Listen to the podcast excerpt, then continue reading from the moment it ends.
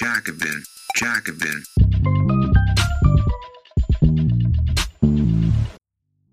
Eine Bitte, bevor es mit der Folge losgeht. Wir brauchen deine Bewertung für den Podcast. Dauert nur ein paar Sekunden, hilft uns unheimlich. Vielen Dank. Wie die SPD lernte, sich selbst zu rasieren. Vor 90 Jahren erschien in Nazi-Deutschland eine Broschüre über die Kunst des Selbstrasierens. Doch innen verbarg sich etwas anderes. Das Prager Manifest der Exil-SPD, in dem sie zu antifaschistischer Einheit und revolutionärem Kampf aufrief, von Philipp Becher, Katrin Becker und Kevin Rösch. Eine Einführung in die Kunst des Selbstrasierens versprach eine unscheinbare Broschüre, die Anfang des Jahres 1934 im faschistisch regierten Deutschland auftauchte. Anders als die Tarnung suggerierte, bot die in einer Auflage von 40.000 Stück gedruckte Schrift allerdings keine Hinweise auf neue Wege männlicher Kosmetik. Vielmehr orientierte sie den Leser auf unerwartete Pfade sozialdemokratischer Politik. Hinter der vermeintlichen Pflegeanleitung verbarg sich das am 28. Januar des Jahres verkündete Dokument über Kampf und Ziel des revolutionären Sozialismus, für das der Prager Exilvorstand der SPD verantwortlich zeichnete. Als Tarnschrift an Nazi-Zensoren und Gestapo-Überwachungsstaat vorbeigeschmuggelt, sollte der Text ein Jahr nach Hitlers Machtantritt laut Untertitel Auskunft über die Politik der Sozialdemokratischen Partei Deutschlands liefern. Auch in SPD-Periodika wie der Sozialistischen Aktion oder dem Neuen Vorwärts abgedruckt, fand die Schrift ihren Weg in den antifaschistischen Untergrund im Reich. Sie ging als Prager Manifest in die Geschichte linker Programmtexte ein. Für Peter Steinbach, den Leiter der Gedenkstätte Deutscher Widerstand, war das Dokument der wichtigste Ausgangspunkt für alle weiteren Diskussionen über antifaschistische Volks-, Aktions- oder Einheitsfront. Diese Einschätzung ist historisch kritisch zu überprüfen. Die Irrtümer der SPD. Bemerkenswerterweise wirken die tarnenden Formulierungen auf den ersten Seiten der Broschüre wie Hinweise auf die damalige Geschichte.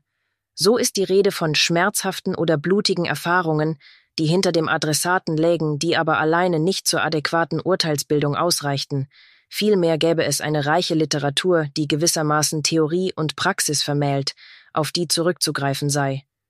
In diesem Sinne ist es beachtenswert, dass der sozialdemokratische Exilvorstand Rudolf Hilferding mit dem Verfassen des Manifests beauftragt hatte. Hilferding war eine der wirtschaftswissenschaftlichen Kapazitäten der SPD im späten Kaiserreich gewesen.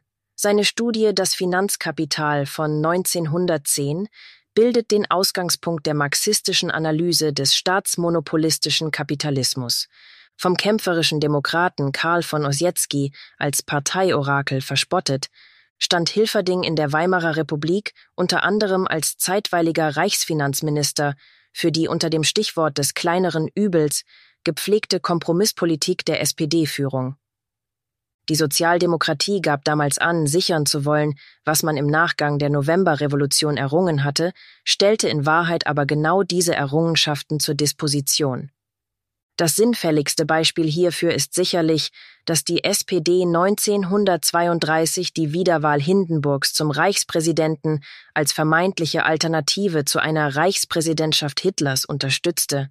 Nur wenige Monate nach der SPD-Kampagne für den Generalfeldmarschall sollte bekanntlich das kleinere Übel dem größeren Übel die Regierungsgeschäfte übertragen.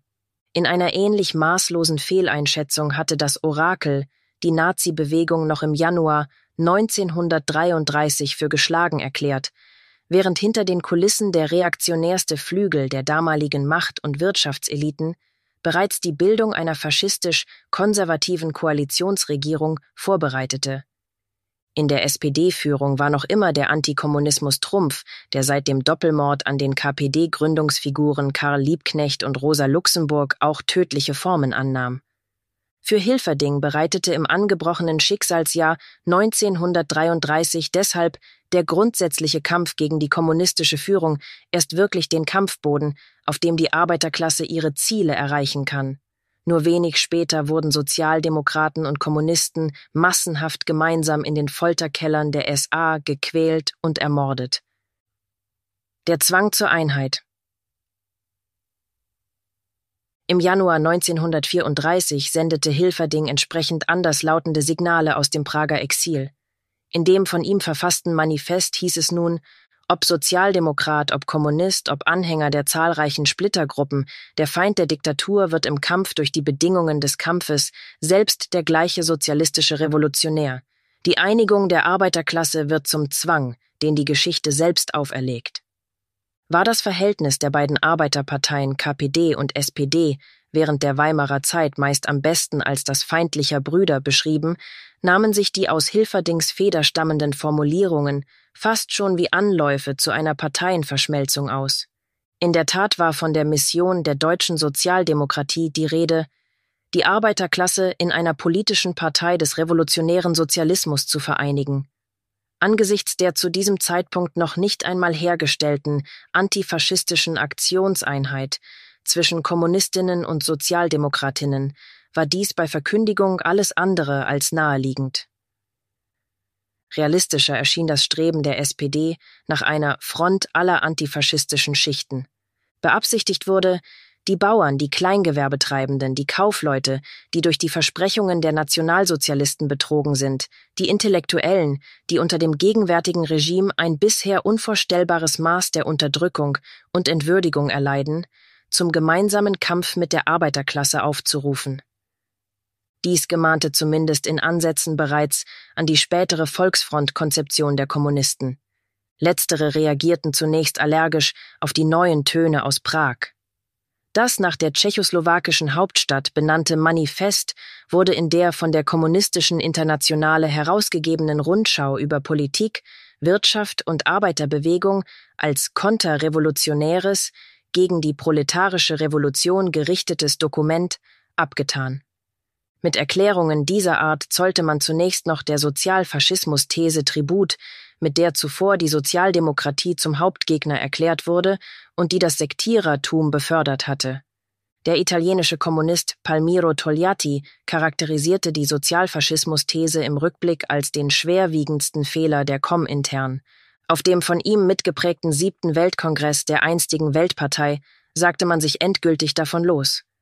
Auf der Brüsseler Konferenz vom Oktober 1935, die die Resultate des letzten Com-Intern-Treffens auf die Ebene der KPD-Politik herunterbrechen sollte, hieß es denn auch im Referat Wilhelm Florenz, dass man nun bereit sei, wesentliche Teile des Prager Manifestes vom Januar 1934 als Grundlage für den einheitlichen Kampf für gemeinsame Forderungen anzunehmen.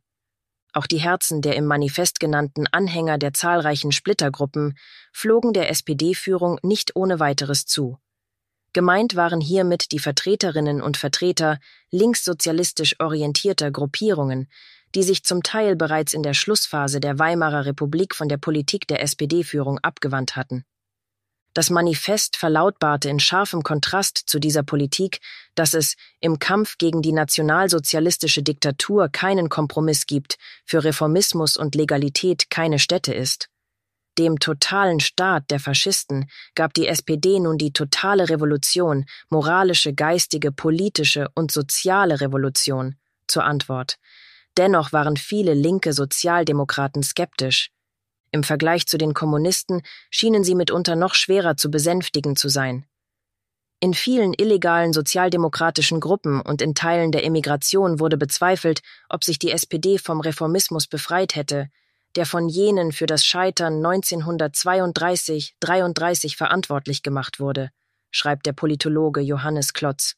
Wolfgang Abendroth, ebenfalls Politikwissenschaftler und ehemals Partisan, bezeichnet das Prager Manifest in seiner Schrift Aufstieg und Krise der deutschen Sozialdemokratie entsprechend auch als den Versuch des Exilvorstandes, seine Autorität bei den illegalen Gruppen in Deutschland wiederherzustellen.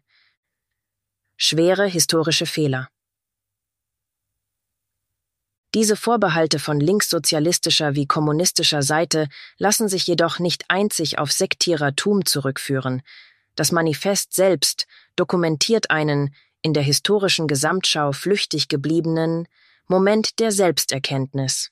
So wird es als schwerer historischer Fehler der SPD bezeichnet, dass sie in der Novemberrevolution 1918 den alten Staatsapparat fast unverändert übernommen hatte. Die Partei hatte sich von vornherein mit den bürgerlichen Parteien, mit der alten Bürokratie, ja mit dem reorganisierten militärischen Apparat, allesamt mindestens unzuverlässige Demokraten bis hin zu offenen Republikgegnern, in einer Position eingerichtet, die sich als prekär herausstellen sollte. Diese im Ergebnis unzureichende Umwälzung sollte entsprechende Konsequenzen für den weiteren Verlauf der Ereignisse haben. Die Pädagogin und vormalige SPD-Reichstagsabgeordnete Anna Siemsen verließ ihre Partei Anfang der 1930er Jahre kurzzeitig in Richtung einer Splittergruppe, der Sozialistischen Arbeiterpartei, die auch aus Protest dagegen entstanden war, dass die SPD die deutsche Rüstungspolitik unterstützte. In ihrer Antwort auf eine wissenschaftliche Preisausschreibung der Harvard University über das Leben in Deutschland vor und nach dem 30. Januar 1933 charakterisierte Siemsen die rechtssozialdemokratischen Führer rückblickend wie folgt Sie waren konservativ, einzig bedacht auf Erhaltung des Errungenen und sahen nicht, dass es unhaltbar verloren war, weil die Entwicklung es zerstörte, dass es nur ein Vorwärts oder ein heilloses Abwärts gab. Wir sind Ärzte am Krankenbett des Kapitalismus, formulierte ein Gewerkschafter sehr treffend die Rolle, in der die SPD-Parteiführer sich sahen. Leider war der Patient nicht bereit, sich von diesen Ärzten kurieren zu lassen. Er hatte sich schon einen anderen ausgesucht, den Nationalsozialismus. Das als gegenrevolutionär charakterisierte Regime der Nazis bedeutete laut Prager Manifest eine unerhörte Steigerung der sozialen Gegensätze, ein neues Erhitzen des Kessels bei gewaltsamer Verschließung aller Ventile, die Unterdrückung aller Organisationen der Arbeiter und Angestellten, ihre völlige Entmachtung überliefert sie der Willkür des Großkapitals, in dessen Interessen die Diktatur die Staatsmacht gestellt hat. Diese in Rassenwahn und Großmachtsucht den alldeutschen Nationalismus zur Siede Hitze, steigernde Herrschaft zu stürzen, machte die Exilsozialdemokratie zu ihrem erklärten Ziel. Hierzu wollte sie nicht auf den Sturz der Despotie durch den Krieg hoffen. Vielmehr sah sie es als ihre Aufgabe, den Krieg zu verhindern. Denn so wie ein neuer Krieg mit den unendlich vervollkommneten Zerstörungsmitteln eine Untergangsdrohung für die Zivilisation darstellt, so bedeutet ein Sieg der faschistischen Diktaturen eine Verewigung der Sklaverei und Bestialität im Inneren und ihre Ausbreitung über die übrige Welt. Programm und Praxis Neben diesen sehr zutreffenden und hellsichtigen Einschätzungen wurde im Prager Manifest die rechtsopportunistische politische Praxis der Weimarer Periode nun teilweise durch eine maximalistische Rhetorik abgelöst, die selbst in den Jahren des Widerstandes oft mit dem Handeln der sozialdemokratischen Führungsgruppe über Kreuz lag. Obwohl jeder Bezug auf die sowjetische Erfahrung tunlichst vermieden wurde, las sich das Manifest stellenweise wie eine aus der Zeit gefallene Absichtsdeklaration zur Errichtung der Diktatur des Proletariats, statt wie ein dringend benötigtes Programm für die Organisation einer antifaschistisch-demokratischen Revolution. Bereits in den ersten Sentenzen bekannte sich die SPD zum Ziel der Eroberung der Staatsmacht, ihrer Festigung und Behauptung zur Verwirklichung der sozialistischen Gesellschaft. Demgegenüber wurde der Kampf um die Demokratie, der sich zum Kampf um die völlige Niederringung der nationalsozialistischen Staatsmacht erweitert, nur als revolutionäres Durchgangsstadium zur Eroberung der ganzen Staatsmacht charakterisiert. Das Ziel einer Selbstverwaltung der Gesellschaft muss man Hilferding als subjektiv ehrlich gemeint abnehmen. Allerdings liest sich, neben der mehrmals angerufenen Elite, die den Umsturz anführen soll, auch die vorgestellte Umwälzung samt Aufbau einer neuen Ordnung kurios und illustriert einen gewissen Mangel an Kohärenz in der Argumentation, Erst nach der Sicherung der revolutionären Macht und nach restloser Zerstörung der kapitalistisch-feudalen und politischen Machtpositionen der Gegenrevolution beginnt der Aufbau des freien Staatswesens mit der Einberufung einer Volksvertretung. Die KPD schlug derweil geradezu den umgekehrten Weg vor. Das Angebot, das sie auf der Berner Konferenz Anfang 1939 formulierte, orientierte auf eine neue demokratische Republik. Diese sollte, im Gegensatz zur Weimarer Republik, den Faschismus mit der Wurzel ausrotten, ihm seine materielle Basis durch die Enteignung des faschistischen Trustkapitals entziehen und sich, wieder im Gegensatz zur Weimarer Republik in der Armee, der Polizei und im Beamtenapparat zuverlässige Verteidiger der demokratischen Freiheiten und der demokratischen Volksrechte schaffen. In der neuen demokratischen Republik wird im Gegensatz zu Weimar nicht die Großbourgeoisie, gedeckt durch eine Koalition mit einer Arbeiterpartei, ihre wirtschaftlichen und politischen Anschläge gegen das Volk richten können, sondern die einige Arbeiterklasse, vereint mit den Bauern, dem Mittelstand und der Intelligenz in der Volksfront, wird das Schicksal des Landes bestimmen. Dies würde nicht den Verzicht der Arbeiterklasse auf den Kampf um den Sozialismus bedeuten, vielmehr würden in einem solchen Deutschland die sozialistischen und kommunistischen Arbeiter und ihre Organisationen die volle Freiheit haben, die Mehrheit des Volkes für das sozialistische Ziel zu gewinnen. Mit Blick auf die im Prager Manifest geforderte sofortige Durchführung einschneidender politischer und sozialer Maßnahmen zur dauernden völligen Entmachtung des Faschismus ergaben sich jedoch so viele Überschneidungspunkte, dass sich, zumal unter dem Eindruck der gemeinsamen Unterdrückungserfahrung im Reich, die Verbindungen zwischen Sozialdemokratinnen und Kommunistinnen verbesserten. Doch die Annäherung an der Basis stand in scharfem Kontrast zu der fortgesetzten Distanz auf der Ebene der Parteileitungen. Anders als die ebenfalls antifaschistischen Widerstand leistenden italienischen Sozialisten und Kommunisten, die im August 1934 in Paris ein, mit Unterbrechungen mehr als zwei Jahrzehnte haltendes Aktionseinheitsabkommen unterzeichneten, war die SPD-Führung entgegen dem Geist des Prager Manifests nicht im geringsten zu einer vergleichbaren Übereinkunft mit der KPD bereit. Stattdessen klüngelten Vertreter der SPD-Führung im Frühjahr 1934 in Kopenhagen mit Emissären unzufriedener Militärs und dissidenter Faschisten.